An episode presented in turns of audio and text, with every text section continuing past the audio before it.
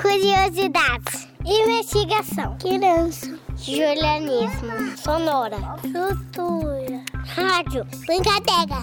Conversar.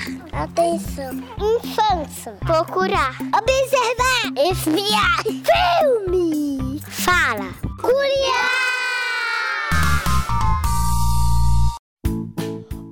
Oiê, pessoal! Como vocês estão? Preparados para mais um episódio da edição sobre a Covid-19?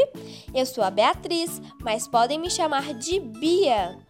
Nós já sabemos o que é um vírus, então hoje vamos entender melhor o que é o coronavírus.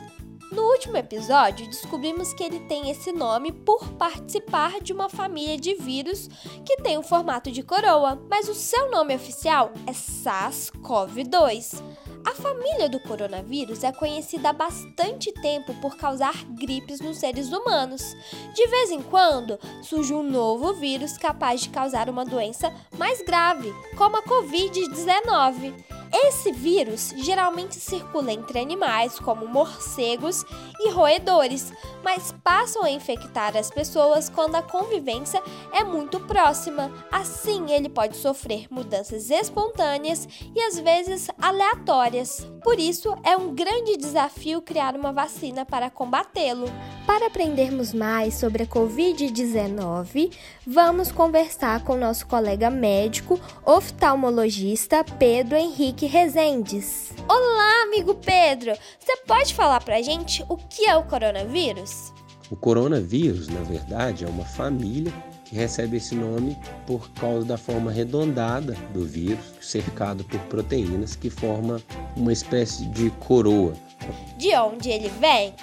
O que a gente sabe até o momento é que as primeiras infecções foram documentadas na cidade de Wuhan, que fica na província de Hubei, na China. Mas a gente ainda não tem muito claro qual foi a fonte original que transmitiu o vírus para os seres humanos. Uma hipótese é que animais contaminados possam ter transmitido para os seres humanos. Quais são os sintomas da doença? Antes de falar dos sintomas da doença, é importante deixar claro que grande percentual da população é assintomática e pode transmitir a doença mesmo sem apresentar nenhum sintoma. Os sintomas mais comuns vão ser febre, tosse, falta de ar leve, dor muscular e cansaço. Agora, sintomas menos comuns são dor de garganta, dor de cabeça, diarreia, náusea, vermelhidão ocular e alteração da capacidade de sentir cheiro. Qual a importância da prevenção contra a Covid-19? O objetivo principal é não ter um número muito alto de pessoas infectadas ao mesmo tempo, porque isso poderia ultrapassar a capacidade que temos de tratar as pessoas que precisarem de cuidados hospitalares, ou seja, as medidas preventivas seriam uma maneira de não sobrecarregar o sistema de saúde. Nossa, que legal dividir essa experiência com vocês! O Pedro nos ensinou muitas coisas hoje.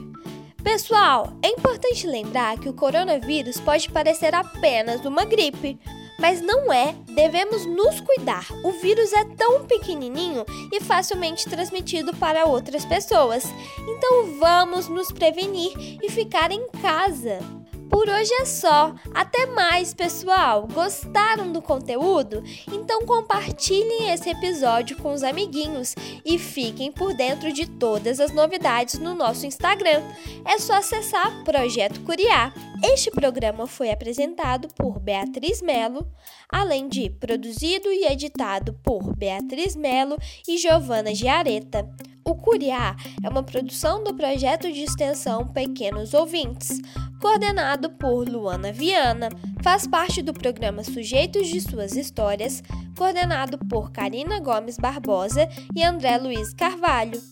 E é vinculado à Pró-Reitoria de Extensão da Universidade Federal de Ouro Preto. Curiá!